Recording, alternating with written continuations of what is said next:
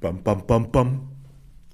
Da ba ba ba ba ba ba da ba ba ba ba ba ba ba ba ba ba ba La la la la la la la la la la la la la la la la la dum dum dum dum. So, das war die ähm, Beginnmelodie von Van der Valk in den 70er Jahren einer britischen äh, Serie, die in Holland spielte, in Amsterdam. Und wir haben uns das damals zu Beginn dieser Sendung ausgeguckt als Beginnmelodie. Ist, glaube ich, unter Podcast-Gesichtspunkten so rein rechtlich gar nicht so einwandfrei, aber scheißen wir ja drauf, weil wir ja keinen kommerziellen Umsatz hier mitmachen. Deswegen auch niemand schädigen. Ich begrüße Uwe Boll, der in dieser Woche eines seiner vielen Standardwerke veröffentlicht hat. Ein neues Buch hast du veröffentlicht. So ist es warum sich keiner mehr zu sagen traut, was wirklich ist. Deutschland zwischen Cancel Culture, Political Correctness und der neuen Feigheit die Wahrheit zu sagen. Der Verlag voll begeistert, äh, die, die Journalie anscheinend nicht, denn äh, der Verlag hat mir mitgeteilt, sie haben niemanden, der mich interviewen will.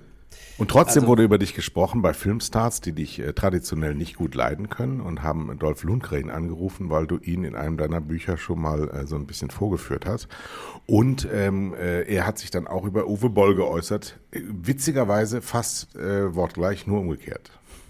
Ja, aber die haben mich ja falsch zitiert. Ne? Ich habe ja mein Buch jetzt hier gerade vorliegen. Und äh, sie haben quasi Dolph Lundgren gesagt, ich hätte ihn irgendwie gebasht. Er hat ja selber das Buch natürlich nicht gelesen, ist ja nur in deutscher Sprache und ähm, dass ich mich beschwert habe wegen seiner, der hätte zwei neue Hüften bekommen und konnte deshalb kaum laufen und musste gedoubelt werden. Das mit den Hüften hat er mir nie gesagt, äh, wahrscheinlich aus versicherungstechnischen Gründen, weil sonst hätte vielleicht die Versicherung äh, ihn abgelehnt bei dem Film. Zum Hintergrund, du hast äh, die, die Schwerter des Königs, die ja. Schwerter des Königs 2 war das, glaube ich, mit Dolph Lundgren besetzt, wolltest eigentlich Jason Stratham nehmen, der aber aus Kostengründen nicht tragbar war und dann hast du ihm diesen, ist er Däne oder Schwede, weiß ich gar nicht. Ich auch nicht. Ich glaube, der ist Schwede. Schwede. Pass auf, ich lese, ich lese einfach mal ganz konkret ja. kurz vor, was ich wirklich über ihn geschrieben habe. Dolph Lundgren war natürlich kein Ersatz für Jason Statham, aber eben mit 250.000 Dollar Gage preiswert genug für unser Budget. Und er hat Star-Appeal als Action-Hero, obwohl er kein guter Schauspieler ist. Zudem konnte er kaum noch laufen, da seine Knie im Arsch waren. Ja, siehst du, das, warum sollte ich da lügen, wenn er mir gesagt hätte, er hätte Hüften ausgetauscht, hätte ich das auch geschrieben. Alle Laufszenen mussten gedoubelt werden, was mir total auf den Senkel ging. Die weibliche Hauptrolle besetzt sich mit Natascha Malte, die zwar auch, auch nicht spielen kann, aber ein gewisses Name-Value hatte, hatte wegen Blattrain, Elektra und Dead or Alive. Dolph trinkt kaum, wenn dann Fernet Branca, ekelhaft. Und er redet auch wenig, das ist auch wahr. Er ist okay, aber leider eine traurige Gestalt, wie so viele Action-Heroes, wenn sie älter werden und immer weniger verdienen. Ähm, der Dreh ging in vier Wochen kurz vor Weihnachten zu Ende und alles sah irgendwie recht billig aus. Aber wir hatten einen coolen CGI-Drachen, der den Film aufwertete. So, also, was soll ich dazu sagen? Das ist. Ja, was hat denn jetzt Dorf Lundgren in dem Interview mit Filmstars zu dir gesagt? Das war ja auch jetzt nicht gerade. Ja, er hat ähm, gesagt, ich brauche eine Therapie. Stimmt ja auch. Äh, aber, oder ich sollte mal zum Therapeuten gehen, hat er gesagt. Er hat sich an sich zurückgehalten und hat gesagt, ich, äh, er hätte noch nie gesehen, wie ein, Regisseur die Börsenkurse äh, kontrolliert im Internet, während, äh, während ein Film gedreht wird. Ja? So, äh, da muss ich zu sagen, das hat natürlich Filmstarts dann sofort wieder da, wer weiß wie ausgeschlachtet. Und da muss man jetzt den Leuten, die von Film keine Ahnung haben, und da sind ja die Leute von Filmstarts, die haben eben keinen blassen Dunst, äh, ja, den muss man einfach mal Folgendes sagen. Wenn man keine Ahnung hat, einfach mal Fresse halten. Ja? So hat das ein Dieter Regisseur, nur schon ein, gesagt. Ein, ein, ja, ein, ein Regisseur, der an einem Filmset ist, würde ich mal sagen, realistischerweise 60 Prozent der Zeit sitzt du sinnlos rum und langweilst dich zu Tode, weil irgendwelche Sachen müssen aufgebaut, abgebaut werden, eingerichtet werden, wie auch immer. Und das ist auch die Zeit, wo die Schauspieler zum Beispiel in ihren Wohnwagen sitzen und da genau das machen, was ich, wenn ich am Set einfach auf meinem Regiestuhl sitzen bleibe, mache. Nämlich, ich gucke in meine E-Mails, ich schreibe irgendwas auf dem Laptop, äh, weil wenn man nicht das total machst du übrigens ja bei unseren, bei unseren äh, Podcasts machst du es ja genauso. Nee, nee, nee. Ja, ja, ja, äh, ja, manchmal muss man ein bisschen durchklicken. Aber, äh, so, aber die Realität ist, dass man natürlich total behindert sein muss, äh, äh, wenn man denkt, man sitzt als Regisseur da nur und sagt, ah, ich muss mich jetzt, während ich ganz alleine hier am Set sitze, konzentrieren. Ich muss diese Situation auf mich einwirken lassen, auf mein, auf mein inneres Ich, damit ich mich auf die nächste Einstellung konzentriere. Das hat mit Regie führen überhaupt nichts zu tun und ist einfach vollkommen idiotisch. Diese ganze romantisierte Vorstellung von irgendwelchen Schwachmaten, wie Regie funktioniert, hat einfach mit der Realität nichts zu tun. Und so, jetzt sind, wir, jetzt sind wir mal ganz aktuell. Ich bin ja in Mallorca, wir haben immer noch den Opener nicht dabei, deswegen habe ich eben auch gesungen, gesungen nochmal zur genau. Erklärung. Ich äh, schlage dir jetzt ein paar Themen vor, wie wir die Sendung beginnen. Dolph Lundgren war ja nur so ein Appetizer, ein Warm-up quasi. So, aufgetaucht ist die Quasselgruppe der AfD im Bundestag bei WhatsApp. Dann haben wir das Thema Affenpocken diese Woche serviert bekommen. Das Entlastungspaket ähm, ist verabschiedet worden. Fußballspiele haben wir ganz viele gesehen im Fernsehen. Landtagswahlen Wahlen in Nordrhein-Westfalen und Schweden und Finnland werden in die NATO aufgenommen. Welches Thema möchtest du besprechen oder hast du ein eigenes? Oh. Ich weiß, also, wir können mit, mit äh, Finnland, Schweden anfangen, dass es einen Erdogan gibt, der da Veto einlegt. Das ist so krass, äh, oder was wir für ist, asoziale in unseren ja. Gemeinschaften drin haben. Der, ich habe gerade heute Morgen mit der Katharina Barley, die ist äh, mal unsere Justizministerin gewesen und ist jetzt im Europäischen Parlament Vizepräsidentin und die hat Dinge über diesen Orban gesagt, die äh, strafrechtsbewehrt sind. Die hat den einfach gesagt, es ist offene Korruption in Ungarn.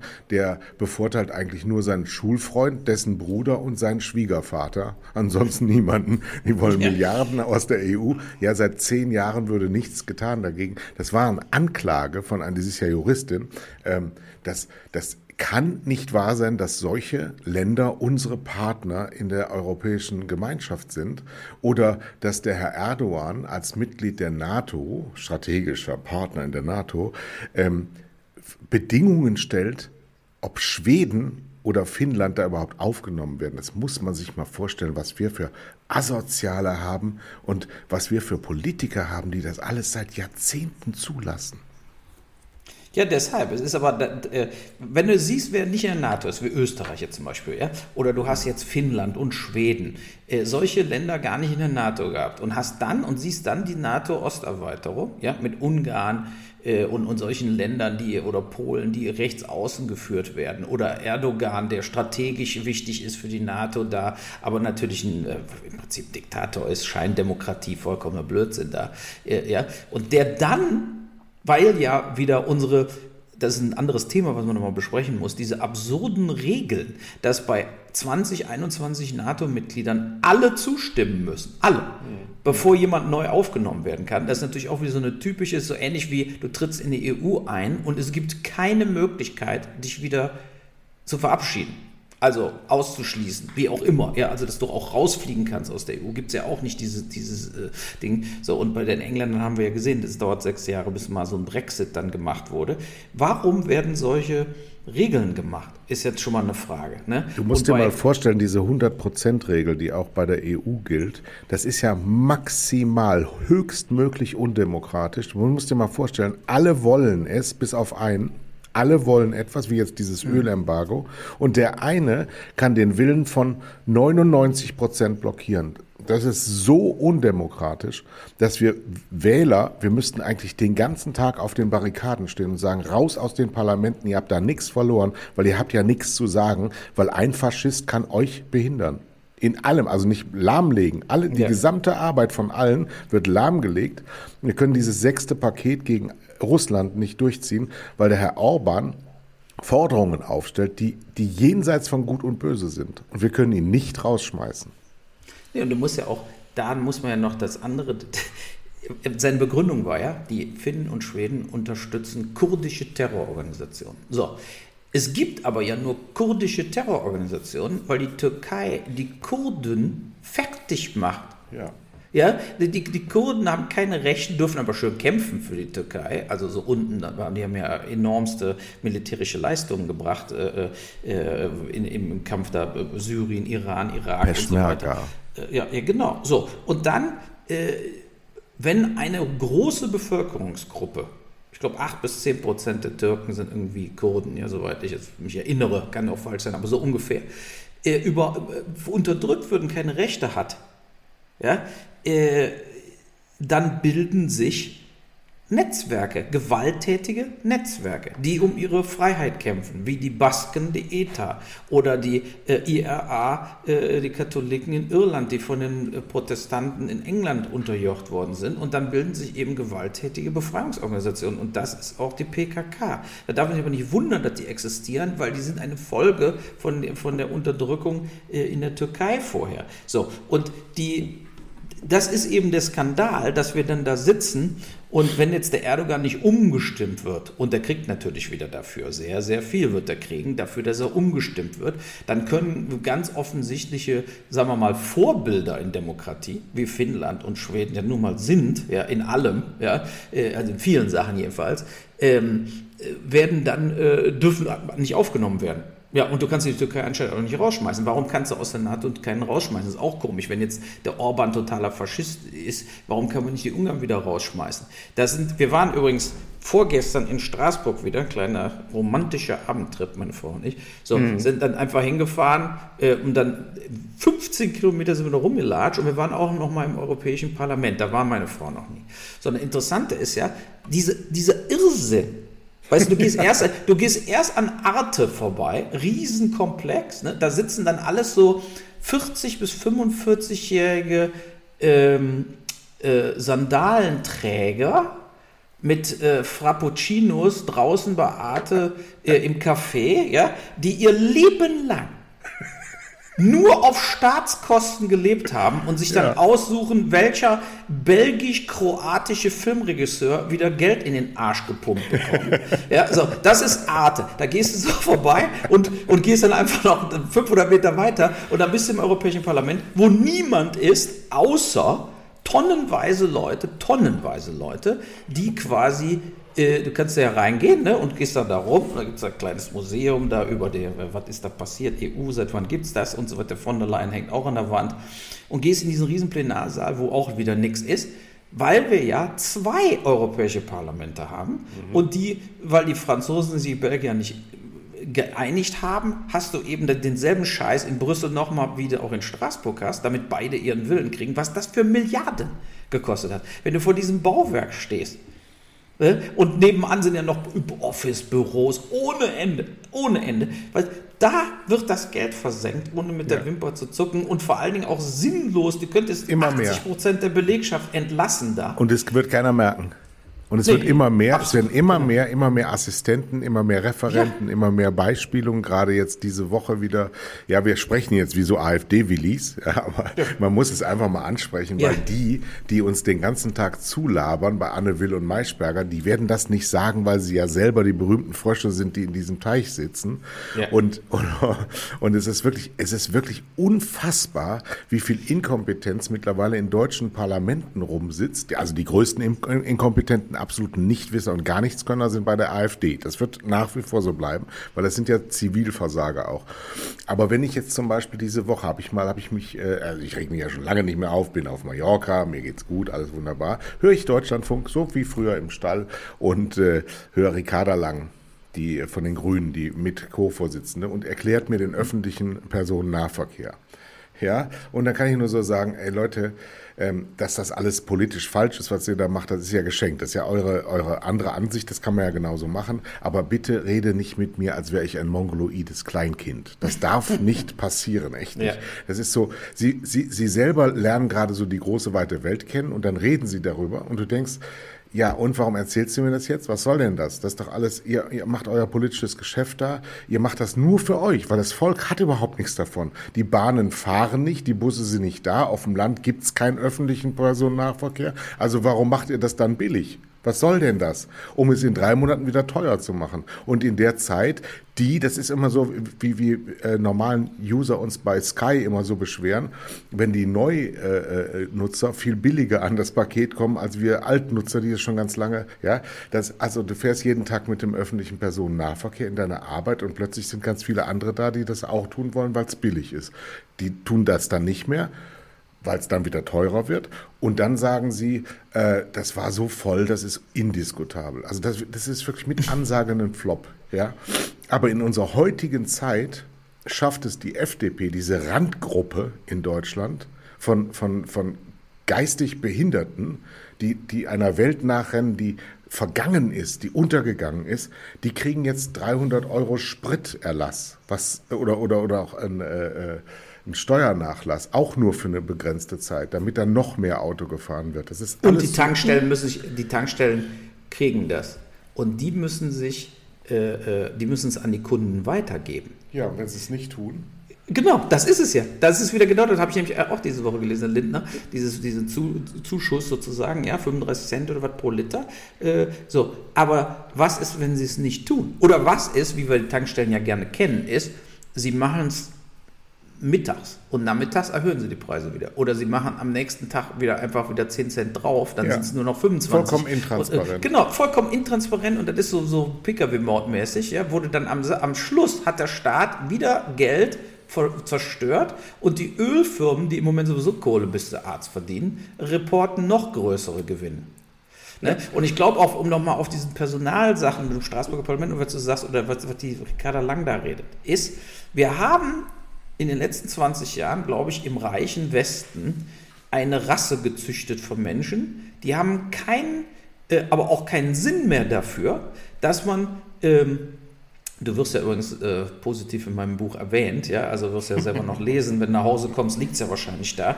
Äh, äh ich nehme es an, du hast bestellt oder du hast schon als Kindler. Auf jeden Fall ist, guck mal, wo du Tele 5 geführt hast, ja, so, das ist ein Unternehmen. Und so und so viel Geld kostet das im Jahr und so und so viel Geld kommt rein. Und wenn weniger reinkommt, wie es kostet, hast du versagt oder was weiß ich, ist so, aber ist mehr Geld reinkommt. Fliege ich auf jeden Fall raus, sagen wir so. Richtig, so, aber das ist eigentlich Wirtschaft. Wirtschaft ist normalerweise, du stellst irgendwas her und verkaufst es äh, inklusive all deiner Kosten mit einem Aufschlag und das ist, das ist irgendwie der Profit. Ja? Und wenn du dann unter, deinem, äh, unter den Kosten abgibst, gehst du pleite.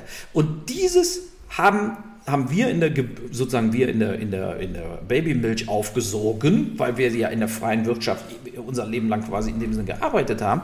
Und das gibt es bei denen nicht diese Denke, äh, du siehst das ja auch mit diesen Unterstützungen und dies und jenes und, und Budgets, das ist für die alles nur Zahlen, die nichts bedeuten. Sondern ja. da ist so nach dem Motto, ich will, ich will, ich will und dann äh, drucke ich noch mehr Geld und bezahle das auch noch und bezahle das. Und dann sagt der Erdogan Nein zu Finnland und Schweden und kriegt nochmal 5 Milliarden, damit er Ja sagt. Und genau. so, so, geht das in einer Tour über und den ganzen Wenn sie es dann Planeten. zu doll treiben, machen sie eine Schuldenbremse, die sie dann aussetzen, wenn sie wieder was Neues vorhaben. Das genau, so, dann tun sie so. Richtig. Allerdings eins stimmt bei der freien Wirtschaft nicht mehr.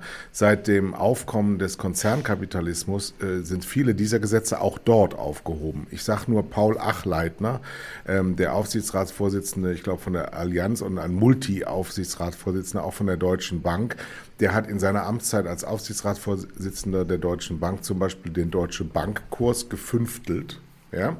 Und ja. äh, hat trotzdem keinerlei Konsequenzen zu ziehen gehabt, weil er so viel Macht ähm, äh, Strippen gezogen hat und miteinander in Verbindung gebracht hat, dass da eben auch diese Leistungsprinzipien richtig und falsch nicht mehr gelten. Das ist alles auf den Kopf gestellt. Ja, Allerdings, in der Großindustrie. In der genau, Großindustrie. In der, in der Masse nicht in der, Mittel, der Menschen. Mittelstand nicht. Genau, ja. aber der Mittelstand ist enteiert worden, weil der Mittelstand keine keine Größe mehr hat, die dieser Größe widerstehen kann, die die ähm, weltweit vernetzten, globalisierten äh, Konzerne haben. Und deswegen ist der Mittelstand, der früher mal ein, ein freies Rückgrat der deutschen Wirtschaft war, nur noch die verlängerte Werkbank dieser Konzerne, die also komplett äh, Do Doktrin äh, auferlegt bekommen und sagen, ihr müsst das so machen, wie wir euch das sagen. Die können sich nicht mehr abwenden, weil sie keine neuen Kundenfelder mehr haben, weil die Konzerne so weit ähm, alles aufgekauft haben, dass irgendeiner irgendwo zugehört. Die Unabhängigkeit, die Freiheit, die freie Wirtschaft, die existiert nicht mehr und das will keiner wahrhaben.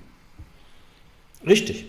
Richtig. Und das ist aber, äh, das ist aufge durch diese Bailouts, die Banken-Bailouts, die Immobilien-Bailouts und so weiter, haben die sich auch davon verabschiedet. Und da ist dann auch, äh, kommt nicht mehr diese Frage auf in dieser Zeit von diesen riesigen Hedgefonds, KKR und so weiter, kommt da auch gar nicht mehr so die Frage auf, ob sich das Individuelle lohnt. Nehmen wir mal Netflix.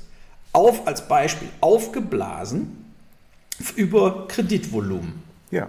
Und Marktanteile, aber immer Geld verbrannt.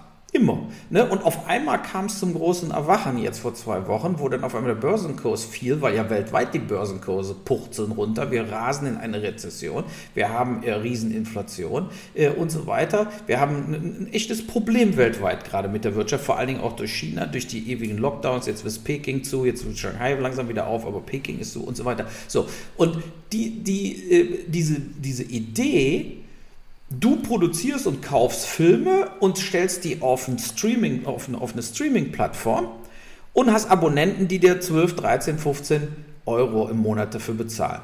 So, da müssen wir doch normalerweise als Aufsichtsrat von Netflix oder als Bank, den denen Geld gibt, irgendwie nach ein paar Jahren sagen, pass auf, ihr gebt ihr 7 Milliarden im Jahr aus und ihr kriegt 5 Milliarden rein. Äh, ja, also da ist so die normale, was wäre die normale Reaktion eines normalen, sagen wir mal, Unternehmers? Wäre, wir müssen Sachen dann eben versuchen, billiger zu kaufen, billiger herzustellen. Wir müssen auf jeden Fall mehr Geld reinkriegen, als wir hier jedes Jahr raushauen. Stattdessen Market Share. Ne? Stattdessen die Banken doublen down, geben denen nochmal 100 Milliarden.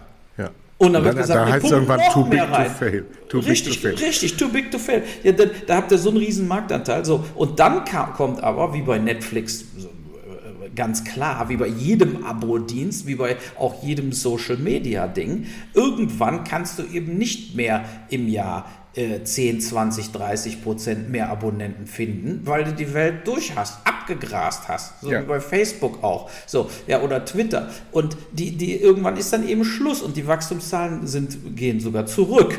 Ja, so, und das ist ja bei, bei, bei Netflix massivst äh, passiert.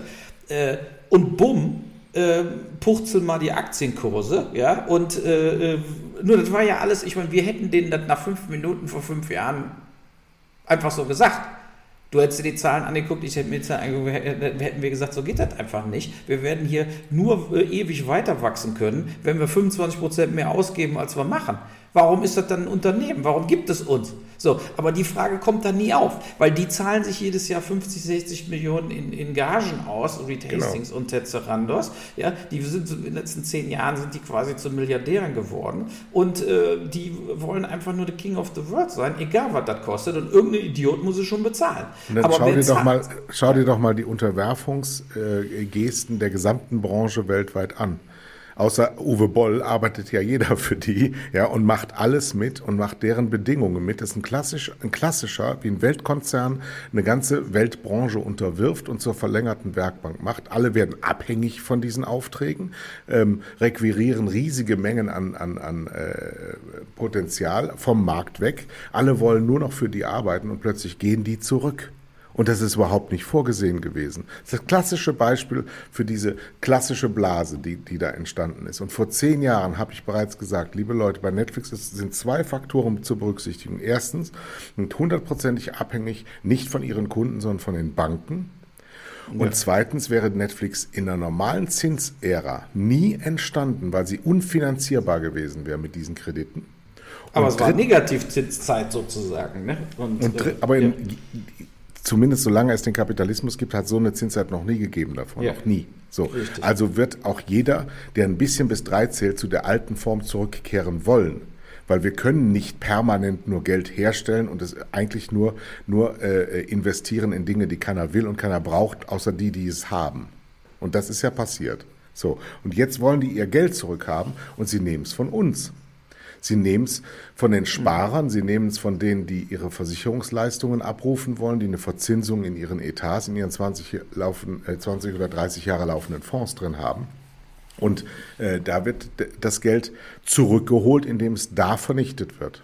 Denn, denn dieses Geld, was jetzt, sagen wir mal, aus meinen und deinen Aktienfonds rausgespült wird, das landet ja irgendwo. Bei der Reinvestition ähm, äh, von, von denen, die das aufgelegt haben. So, aber ja, und, die Banken, die Banken werden ja. dadurch natürlich auch wieder Sanierungsfälle. Weil was die ja machen ist, so Netflix zahlt dann die Zinsen auf die Kredite, zahlt dann ab und zu mal Kredit zurück, aber die große Masse, es wird immer größer. Ne? Und man weiß, man hat ein Unternehmen geschaffen, wie, wie eben damals die Banken auch selber, ja, die sind dann eben too big to fail. So, das heißt, man muss immer weiter neues Geld drucken damit die überhaupt äh, auf, die, auf die nächste Zinsrate äh, nicht Insolvenz anmelden müssen. Ist ne? alles ein Wahnsinn, wenn du darüber nachdenkst, was das für eine Scheiße ist, die hier abläuft. Ja. Das ist unfassbar. Ja.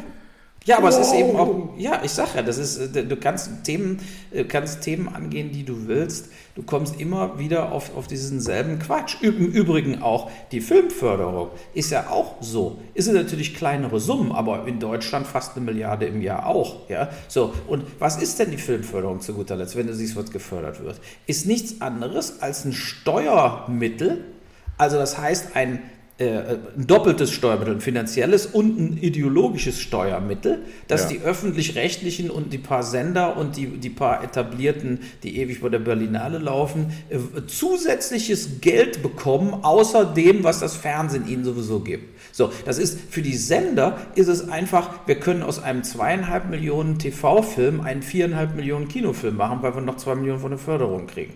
Und werten dann diesen Film auf, ist dann ein bisschen aufwendiger gemacht, alle kriegen mehr Gage und wir haben ein besseres Programm. Aber insgesamt ist es ein Unterdrückungsmittel auch für alle Genrefilmer oder Filmer, die irgendwie versuchen mit Privatkapital irgendwelche Filme zu machen und so weiter, weil die sehen natürlich finanziell die, und natürlich auch Schauspieler spielen dann da nicht mit, die Technik Technik ist schlechter, weil es ja klar, du kannst nicht mit 400.000 einen Film machen, der aussieht wie 4 Millionen. So, und äh, dann hast du 4 Millionen teure Filme, wie, wie gesagt, wenn du bei Arte vorbeigehst, also ein Riesengebäude, ne, wo, dann, wo dann eben solche Instrumente erschaffen wurden, um den Status quo weiter zu pushen. Ne, damit Leute wie Dani Levi und Maria Schrader und solche Leute pausenlos Geld in den Arsch geblasen kriegen, ja, obwohl, obwohl sie nur von fünf Spackerlacken gut gefunden werden. So ist es doch. So, verstehst du so, der Mensch von Maria Schrader und was da für eine Scheiße war, ja. So, da musst du dich doch fragen, ob sie, ob sie denen ins Gehirn scheißen. Und dann, weil die alle ja so schlecht sind, übrigens gerade in Cannes, das sind ja die Filmverspiele, war ein Artikel im Hollywood-Reporter, äh, Reporter, wie beschissen ein deutscher Film ist und dass nichts kommt aus Deutschland. Das ist ja das Resultat aus angepassten äh, äh, Birkenstockträgern. So, und äh, äh, deshalb kommt ja auch nichts. Weil alles wird, wird, muss ab 12 sein, alles muss sozusagen bei ARD und ZDF dann zur Not auch um Viertel nach acht laufen können. Und das ist ein Selbstverpflegungs- äh, äh, ja, Szenario und genau ähnlich wie bei Netflix auf einer ganz anderen Ebene. Aber auch aber sie da sind, nein, aber du findest kein, erschaffen. Du findest keine Kritiker mehr, weil sie alle vom Markt weggekauft werden. Wir sind wirklich die Einzigen, die keine Aufträge aus diesem Markt bekommen. Alle anderen, die Schauspieler, die Produzenten, jeder spekuliert gerade auf den nächsten Auftrag, hat gerade ein Produkt. Die können nicht mehr ehrlich, offen und transparent Dinge kritisieren, weil sie entweder auf Schauspielerseite sind jetzt nicht so wahnsinnig viele Kluge, die arbeiten den ganzen Tag, die kriegen riesige Honorare, die produzieren ja so viel wie noch nie, aber du musst dir den Wahnsinn ja auch mal angucken. Es werden ja Programme hergestellt nur für die Mediatheken. Das heißt, es ja, wird das ja viel, auch noch zusätzlich, viel, viel, ne? viel, ja. viel hergestellt, was nie das Tageslicht äh, äh, sieht. Und jeder weiß, dass das niemals so sein wird. Und weil, weil die, die, die Budgets der Menschen, sich äh, diesem Entertainment-Faktor zu widmen, die wachsen ja nicht in den Himmel. Ich kann ja nicht den ganzen Tag rauf und runter immer nur, deswegen gibt es wahrscheinlich Homeoffice, damit wir den ganzen Tag Mediatheken leer gucken können. Nee, also das, das Ganze fährt vor die Wand gerade. Wir sind auch Teilnehmer äh, dieses Schauspiels Schauspiels, aber es muss vor die Wand fahren, bevor es dann zu Ende ist. Und die, aus diesen Ruinen werden wir dann aufstehen. ja, äh, aber es ist, es ist wirklich, wir haben jetzt hier den großen Bogen geschlagen, ja, aber äh, zurück zu der, zu der Kernthese ist, man hat eine künstlich hergestellte, durch Niedrigzinspolitik geförderte äh, Fake-Welt erschaffen, wo anscheinend alles finanzierbar ist. Und in dem politischen Bereich äh, ähm, und öffentlich-rechtlichen Bereich und so weiter, oder jetzt siehe Straßburg, Brüssel etc., ist einfach so diese Mentalität, äh, dass man Budgets nicht ernst nehmen muss. sondern wenn Not am Mann ist oder in irgendeiner Art und Weise Geld in irgendwas reingepulvert werden soll, dann wird es auch gemacht. Ob es sich lohnt du hast oder es nicht. Ja gerade, wir haben es ja gerade im Parlament ganz hautnah. Sie haben ja den Auftrag, Ihr Parlament zu verkleinern, weil es ja äh, 598 Sitze haben sollte und jetzt äh, 736 800, hat mit, mit Überhangmandaten und Ausgleichsmandaten. Ähm, weil das Wahlrecht eben so kompliziert gemacht worden ist. Das Wahlrecht ist so kompliziert gemacht worden, äh, damit das so entsteht, wie es jetzt entstanden ist. Sie alle ähm, kakophonieren, dass auf jeden Fall in der nächsten Legislaturperiode das Thema angefasst werden muss. Und ich kann jetzt schon vorhersagen, sie werden sich nicht einigen, weil die, ähm, die am meisten Nachteil von dieser Regelung haben, die, die ihre Wahlkreise gewinnen sind. Und es gibt ja mittlerweile, also es gibt ja in, in, in Bayern gibt es ja CSU-Wahlkreise, die mit 70 Prozent der Stimmen, der Erststimmen gewonnen werden. Es gibt aber auch in großstädtischen Bereichen Wahlkreise, die mit 20 Prozent der Stimmen gewonnen werden. Das muss man sich mal überlegen. Diese Woche war Bundes äh, Landtagswahl in ähm, Nordrhein-Westfalen und fast die Hälfte der Wahlberechtigten sind überhaupt nicht zur Wahl gegangen. Das ist für eine Demokratie ja ein Schandfleck, sondersgleichen. Denn die Hälfte der Menschen sagen, die brauche ich nicht zu wählen, weil mit denen, von denen habe ich keinen Vorteil, egal wen ich da wähle. Das ist ja die Aussage dahinter. Und plus, plus ich, die Leute sind alle äh, politikmüde. Wir hatten die Wahl, die Bundestagswahl, wir haben dann Corona, dann äh, Ukraine-Krieg. Die Leute sagen sich, wer in NRW regiert, ist mir doch scheißegal. Ja. Ja, also so, ne? So. Ist es ja wahrscheinlich auch. Deswegen leider, hab, ja. Ja, ja, ja, nee, es, ist, es ist größer als Holland, äh, äh, mengenmäßig. Ja. Es sind Ja. 18 Millionen Leute. Ja. Ähm, und trotzdem hat es an Bedeutung sehr, sehr stark eingebüßt. Es ist tatsächlich nicht mehr so wichtig, wer das macht. Es ist nicht mehr ideologisch wichtig, sondern es geht eigentlich nur noch um die Verteilung von Tausenden von Positionen äh, in der Landespolitik, wo du gar nicht genau weißt, was bewegt eigentlich Landespolitik noch. Das ist mal die Kulturhoheit und vielleicht die Polizei. Das ist so, das sind so also Schule, Schule und innere Sicherheit. Sonst wüsste man gar nicht, wofür es eigentlich Landespolitik gibt, weil sie ja durchsetzen müssen oder umsetzen müssen und eigentlich immer nur die, die Hand aufhalten oder jetzt organisieren müssen, äh, wie das 9-Euro-Ticket an den Mann gebracht wird. Ja, der nächste, nächste Riesenflop und dann werden die wieder die Verantwortung hin und her geschoben. Aber Ja, musst du jetzt denn, die Züge werden richtig voll. Weißt du, wenn du für 9 Euro durch ganz Deutschland fahren kannst, das werden Leute machen. Ne? Ja. Ich habe ja immer gedacht, ich kriege mal eine Einladung nach München von dem Verlag, von meinem Buch. Für 9 Euro fahre ich natürlich sofort mit dem Zug. Ne? So, ja. Oder ist das ohne ICE? Oder darfst du auch mit dem ICE fahren mit dem 9-Euro-Ticket? Sagt doch eine Menge über die Kommunikationsfähigkeit, dass wir beiden, die sich den ganzen Tag nur über nichts anderes informieren, das nicht wissen. Stimmt. Ja, ich, es ist so, öffentlicher Personennahverkehr ist alles. Ja, weil, guck mal, weißt du noch, Interrail damals ga- galt nicht für ICEs. Da musstest du dann in Portugal in so Bimmelbahnen umsteigen und warst dann 24 Stunden unterwegs von Lissabon nach 20 Kilometer weg von Lissabon. Also das weiß ich noch. Uns haben sie da massiv aus Zügen rausgeschmissen damals bei Interrail. So, also soll ich es mal googeln kurz? Ich bin mein ganzes Leben lang äh, immer sehr zufrieden gewesen mit der Deutschen Bahn. Ich habe derlei, was immer so nachzulesen ist, überhaupt noch nie erfahren. Ja? Und wenn, dann erinnere ich mich daran, wie schrecklich Fliegen ist und wie schrecklich auch im Auto äh, in den Staus zu stehen ist. Also es kann doch mal passieren, dass ein Verkehrsmittel äh, nicht funktioniert. Aber es liegt ja wahrscheinlich auch daran, dass ich mich unbedingt von A nach B be bewegen muss. Ne, Das muss ja auch nicht sein. Könnte man ja auch mal, mal überprüfen, ob so viel Mobilität überhaupt notwendig ist, wie wir sie ständig proklamieren, haben zu müssen. Hast Ah, du guck mal hier, pass auf, pass auf, ich hab's schon hier. Ja. 9-Euro-Ticket gilt nicht im Fernverkehr. Ausgeschlossen sind ICEs und ICs. also praktisch alles, was für uns interessant ist.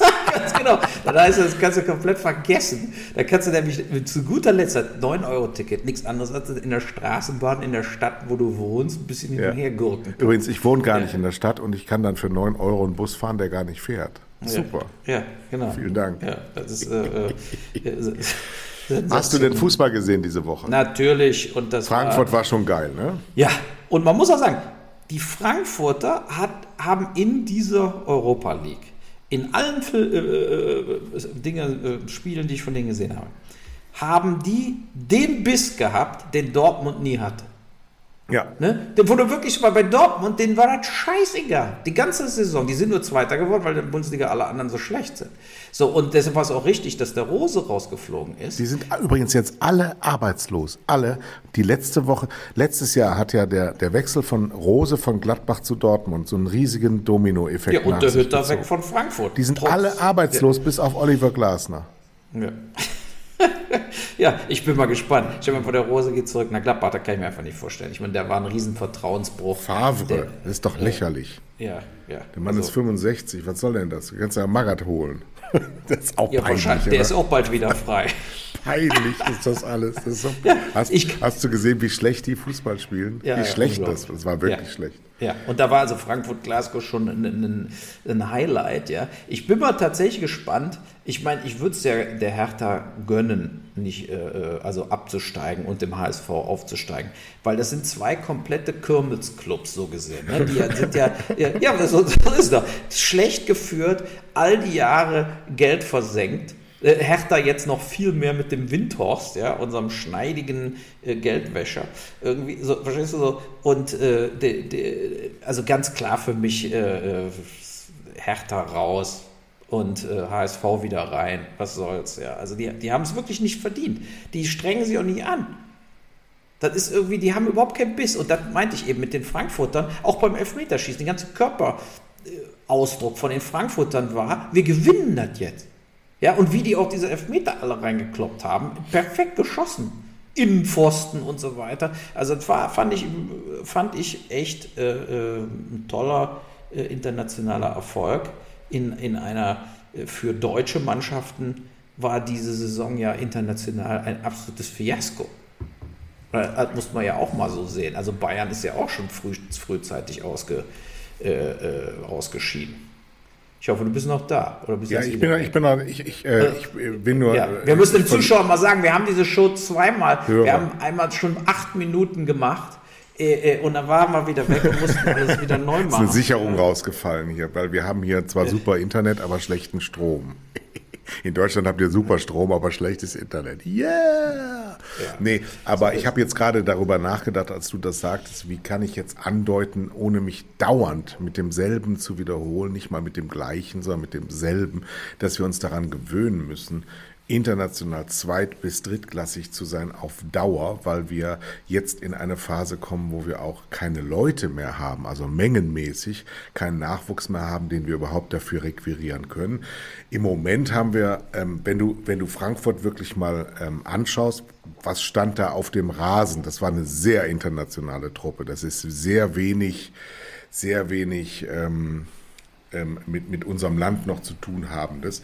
Und das hat schon ein bisschen was damit zu tun, dass überall ähm, andere Entwicklungen laufen, nur bei uns eben nicht. Wir haben ja über den ESC letzte Woche auch schon gesprochen. Das sind auch alles Entwicklungen, die sind nicht zufällig, sondern wir sind ein sehr ältliches, sehr saturiertes, sehr wenig bewegliches Land. Wir sprechen immer über das Gleiche. Wir haben keine großen Innovationen mehr. Wir haben keine großen Themen mehr. Wenn du gestern gesehen hast, äh, Mercedes-Vorstand lässt sich ablichten mit einem Auto für 140 Millionen Euro. Irgendein Auto, ein Auto für 140 Millionen Euro. Euro. Was ähm, war das denn? Das habe ich nicht mitgekriegt. Irgend so ein Auto? Unikat äh, von 1953, so ein SL-Verschnitt, ich weiß es auch nicht, ich will gar nicht drüber reden. Und sie haben jetzt eine neue Strategie bei, bei Mercedes, weil sie verstanden haben, Automobilität in der Art und Weise, wie sie es in den letzten 20 Jahren zelebriert haben, wird untergehen. Und sie wollen sich jetzt nur noch auf das Luxussegment beziehen. 60 Prozent äh, Steigerungen im Umsatz haben sie angepeilt. Und das geht natürlich nur, indem sie 300.000 Euro äh, teure Autos bauen, die sie dann in Shanghai an irg in irgendeine Tiefgarage versenken. Hm. Und nur noch das wollen sie machen. Also Selbstaufgabe in Sachen Mobilität, totale Missverständnisse, was das alles angeht. Nur noch äh, driven by äh, next 10 years für die Manager, damit sie ihre 10 Millionen pro Jahr, 15 Millionen oder 20 Millionen abgreifen können, damit das gesichert ist. Aber in Wirklichkeit, die Jugend von heute wird in Zukunft ja nur noch äh, beschriftete Batterien fahren, wenn sie sie überhaupt noch fahren. Sie werden sehr viel mehr Share-Geschichten hinbekommen, gerade in, den, in der westlichen Kultur wird das so sein. Und wir werden äh, äh, uns dieses, diese Mobilität der, der, der, der Diesseitigkeit einfach finanziell massenhaft nicht mehr leisten können. Und Mercedes ist die erste Firma, die das zynisch zugibt und sagt, wir, wir bauen nur noch hyperteure Luxusgeschichten. Und euch Guck dir doch mal Audi. Hast du den Audi-Spots, die immer im Fernsehen kommen? Mit diesen drei, mit, da sind drei so futuristische 200.000 Euro Dinger und dann irgendwelche Fotomodelle, äh, das ist ja immer so, die die Autos fahren, sind ja immer perfekt geschniegelte 28-jährige Superschüsse mit dem leichtbärtigen, halbarabischen Ex-Katar-Mensch. So, und äh, ja, das ist doch auch schon, das, schon, da haben wir schon ab, das haben die, die blonden Frauen aus Europa, haben schon, äh, sagen sich auch, ja, das Geld steckt woanders, äh, da muss ich mich besser an die Saudis halten. Ja, so ist es doch. So, so werden doch diese Spots aufgezogen. So, und, aber so, ja. nur was ich unfassbar finde bei diesen Spots ist, also du kennst ja, da geht das Lenkrad weg das geht ja auf autonomes Fahren auch, ne? Das verändert mhm. sich ja innen drin, bist du wie bei Mission Impossible. Und wenn ich das sehe, dann, dann denke ich oft drei Sachen. Also zuallererst mal, so ein Auto würde ich niemals fahren.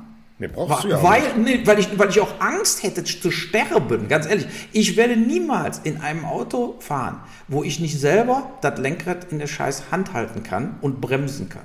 Ich werde mich nie darauf verlassen, dass irgendein scheiß Roboter mich irgendwo komplett alleine hinfährt und ich mache die Augen zu oder spiele Videospiele, so wie das in diesen Spots suggeriert wird. So, dann gehen ja auch die Pedalen weg und so weiter. Das ist einfach Sci-Fi-Dings. Und in dem Moment denke ich, das Zweite, was ich dann denke, ist, wieso bauen die so ein Zeug, anstatt zuallererst mal meinen VW Turan Family Mobil als E-Auto zu bauen?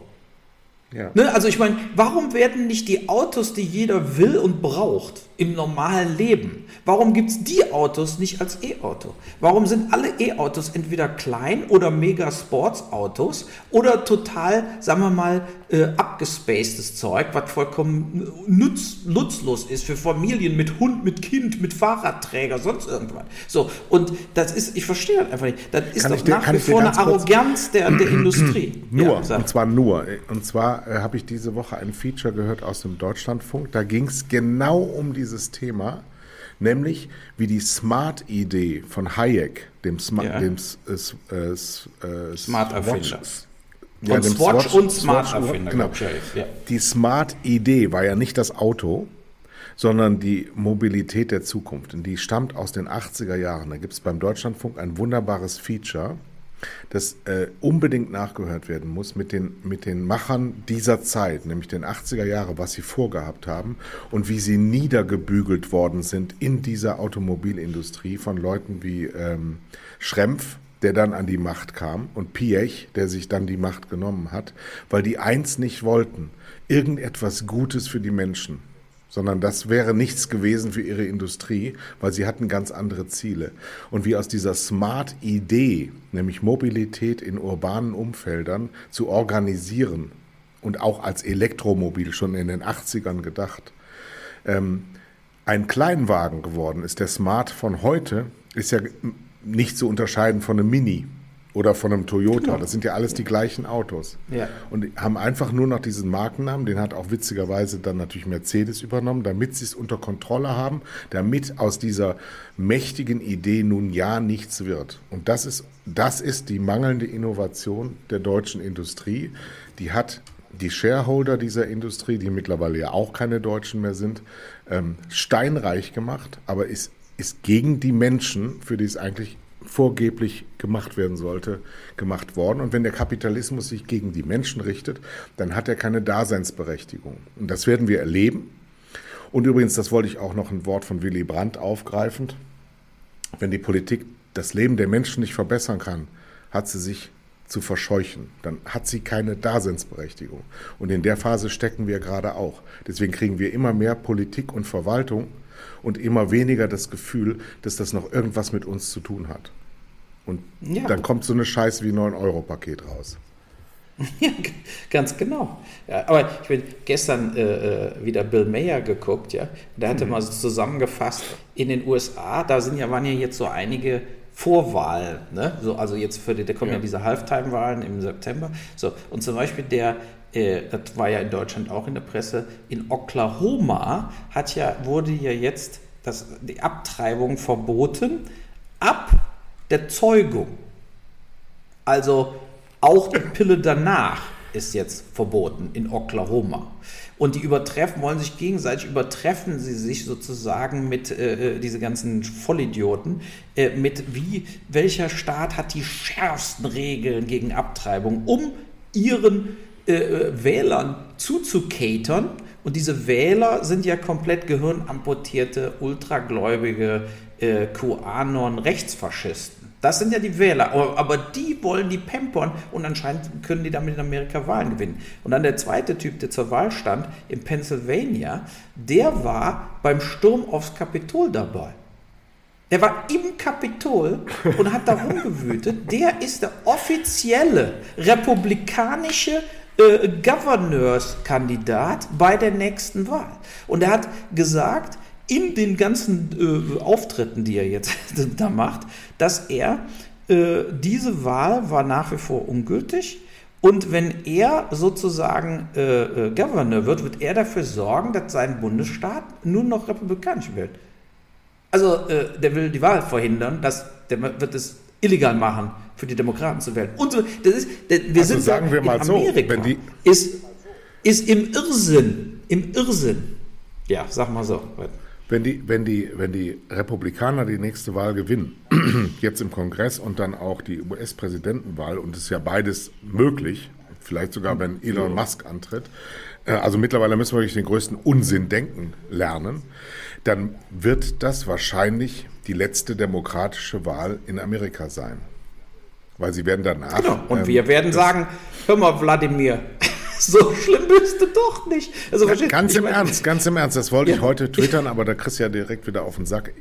Wenn das passiert, ist Amerika für die ja. Welt eine viel größere Bedrohung. Natürlich. Wladimir Putin. Ja, eine absolute Katastrophe. Und der, der, der Bemer hatte auch diesen Ex-Verteidigungsminister äh, vom Trump, da, der hatte, ist ja dann auch rausgeflogen am Schluss. Und der hat, die schreiben immer Bücher dann danach, aber erst küssen sie den Arsch vom Trump. So, aber der hat dann auch gesagt, der war in der Sitzung, hat der Trump gesagt, kann man nicht diesen ganzen Demonstranten, also nicht, nicht die September 6 Demonstranten, die wollte er, dass der gewinnt, aber so diese anderen, äh, die so mit Regenbogenflaggen, kann man die nicht erschießen.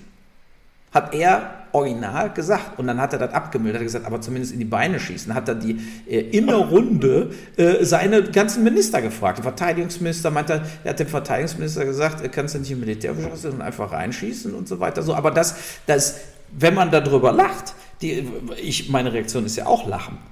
Aber leider meint der Trump ernst. Nein, die brauchen Und der würde das machen, wenn der, wenn der keine, wenn der nur noch Pons, also wenn der in so einer Situation am Schluss ist, wenn der gewählt wird nochmal, ist das wie bei Putin, dann kann er machen, was er will. Dann wird ja. er alles außer die Recht und Gesetz und Demokratie und Presse und alles wird er außer Kraft setzen. Das wird der machen. Und die haben die ganze Zeit im stillen Hintergrund daran gearbeitet, dass überall diese Leute, die die Wahlzettel jetzt ausfüllen, die die Wahlzettel äh, äh, zählen und so weiter, dass das alles Leute sind, die bereit sind, eine Wahl hinterher zu fälschen. So, und das ist da, da ist ein Coup gelaufen zum Faschismus in den USA. Und, äh, äh, und das meine ich aber jetzt mit Politik generell. Man muss ein bisschen stärker äh, in die Zukunft schauen. Weil das, was du gerade auch gesagt hast, ist ein 50-50-Szenario, dass das dazu kommt in Amerika. Und dann können wir Amerika in äh, zweieinhalb Jahren abhaken. Und bis ne? dahin müssen wir uns ähm, auf europäischer Ebene abgrenzen. Und dann müssen wir uns erstmal in Europa abgrenzen von denen, die nicht zu uns gehören. Ja. Und ich habe, ja. weißt du was, beim Lanz diese Woche, da war ja hier der Ronsheimer, der immer an der Front ist mit der Bildzeitung. Der, der ja fast sympathisch erscheint, wenn die Wagenknecht daneben sitzt. Was ja. haben wir denn da eigentlich wieder aufs falsche Pferd gesetzt ja. damals? Ja. Nee, nee, das sage ich ja. Nein, nein, nein, das, das sage ich, sag ich nicht. Also ich, ich, wir haben bei der Wagenknecht bei vielen Themen nicht aufs falsche Pferd gesetzt. Äh, so, nur bei der, bei der äh, Putin-Thema. Aber der Punkt ist, dass äh, bei dieser, ich habe da nur fünf Minuten von gesehen, also diese, wo sie sich da am zerstreiten waren. Ich gucke solche Sendungen nicht mehr, weil mich nur noch äh, sozusagen ankotzt. Aber die haben einfach zwei komplett verschiedene falsche Ansätze, beide. Und das ist der Punkt. Wenn eine Wagenknecht sagt, und äh, man muss doch versuchen, irgendwie einen Deal zu erzielen, ein Friedensabkommen, wie auch immer, dann gilt sie als Putin-Freund. So. Oder Rechtfertiger des, des, äh, äh der Invasion. Und die anderen sagen, jemand, der äh, äh, Kriegsverbrechen begeht oder wie auch immer, mit dem kann man eben gar nicht mehr verhandeln und so weiter. So, und das ist beides komplett falsch. Weil die Realität ist ja, dass in jedem Krieg gibt es Tote und Massaker und Bombardements. So, und ob du Leute mit einem Gewehr erschießt oder mit einer Bombe pulverisierst oder mit einer Drohne pulverisierst, das ist alles, das sind Kriegshandlungen. Deshalb bin ich ja dafür, dass es nie zu Kriegshandlungen kommt und dass es nie zu Krieg äh, kommen sollte. So, und äh, nur wenn dann Krieg passiert, egal wo auf dem Planeten, egal in welcher geschichtlichen Zeit, äh, äh sozusagen, hast du eben genau das, was da so passiert ist. So, und natürlich ist es, wenn dann die Wagenknecht sagt, trotz dieser Massaker muss man verhandeln. Ja, das stimmt. Das geht ja gar nicht anders. Du kannst, es ist doch egal, wer dein Gegner ist, es ist egal, was dein Gegner macht. Weil wenn, wenn, wenn dein Gegner äh, Zivilisten erschießt oder sonst irgendwas, äh, äh, dann, da bellt dein Hund, oder? so, dann ist es, äh, äh, ist es trotzdem im Interesse aller Überlebenden aller Parteien, aller Länder, dass man versucht, Kriegshandlungen mit einem Waffenstillstand zu beenden, um dann in irgendeiner Art und Weise äh, weiterleben zu können. Ja, ne? sie hinterlässt ja. aber den Eindruck, dass es ihr darum nicht geht, sondern sie hinterlässt den Eindruck, dass es ihr darum geht, dass sie eine andere Meinung ein, äh, äh, behält und deswegen in Talkshows eingeladen werden will. Denn ansonsten müsste man sich die Frage stellen, warum sitzt jedes Mal irgendein linken Politiker, der in Nordrhein-Westfalen zwei Prozent der Stimmen bekommen hat, bei der Hälfte der Bevölkerung, die abgestimmt haben. Und mein Hund bellt da draußen, ist gar nicht mein Hund, sondern seine, seine Braut, Emma, Oh Gott, ja. Weil unsere Freunde haben nämlich eine Hündin dabei und die lieben sich total. Ja, die sind sowas von verliebt ineinander, total befreundet. Es ist herrlich mit anzusehen. Nur die ist halt eine sehr kläffende Frau und wir haben hier immer ganz viele Leute auf dem Gelände, die gerade einen Pool reparieren oder sonst irgendwas äh, renovieren hier. Ähm, nee, aber Frau Wagenknecht geht es nicht darum. ähm, Frieden herzustellen, sondern Frau Wagenknecht ist eine Zecke, die davon lebt, dass Krieg herrscht, genauso wie der Herr Ronsheimer das auch ist. Weil der ist genau der Gegenpart. Der erzählt mir, dass meine Meinung erst zu bilden ist, wenn ich ihn mit Stahlhelm irgendwo in den Ruinen hab stehen sehen. Und das ist eben auch nicht der Fall. Das sind die beiden Antipoden. So funktioniert wohl unsere Kommunikationsgesellschaft. Es ist aber beides falsch.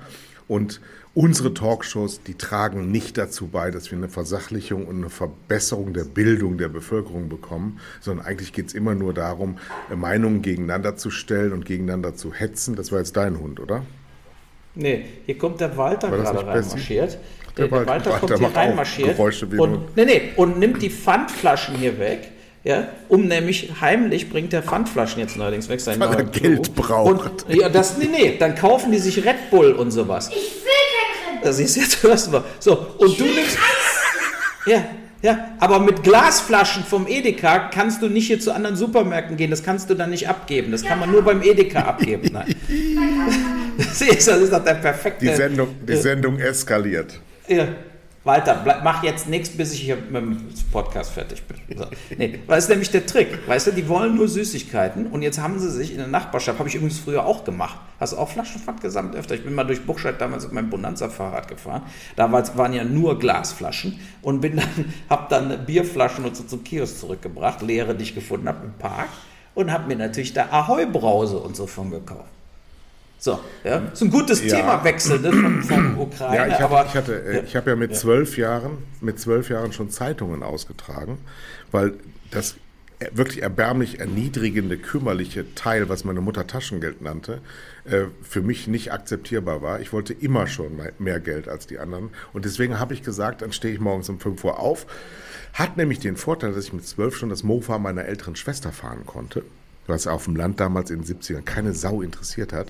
Ja. Und dann habe ich Zeitungen ausgetragen vor der Schule und habe 120 also Mark im Monat sozusagen. gehabt. Ja, 120 Mark im Monat. Und wir haben ja. kassiert einmal im Jahr, äh, im Monat, bin ich in die Häuser reingegangen und habe das Bargeld abgeholt für die Zeitungs, äh, für das Zeitungsabo der Rheinzeitung und bin dann einmal im Monat mit dem Geld ähm, zu dem Kassierer gefahren. In Altenkirchen gab es ein Ladenlokal von der Rheinzeitung und habe das da eingezahlt. Das war, aber es war sensationell. Und da habe ich, hab ich immer Angst gehabt. Ich hatte Angst vor dieser Obrigkeit der Rheinzeitung. Das war ein Schlotterthema. Und bei manchen Haushalten, bei manchen so Höfen, die so ein bisschen zurücklagen, hatte ich auch immer Angst. Es war schwierig. Hm, ist noch da? Jetzt ist er weg. Jetzt ist er weg. Jetzt ist er weg. Jetzt ist er weg. Ah, Gott. Ist das ein ist weg. Mallorca, Mallorca. Dum, dum, dum, ich habe ihn getextet, ich höre dich nicht. Ich weiß nicht, wo du da? bist. Aber ich bist würde dann nämlich da? dann bist jetzt. Du wieder da? Bist du wieder da? Äh, bist du wieder da? Bist du wieder da? Tschö sagen.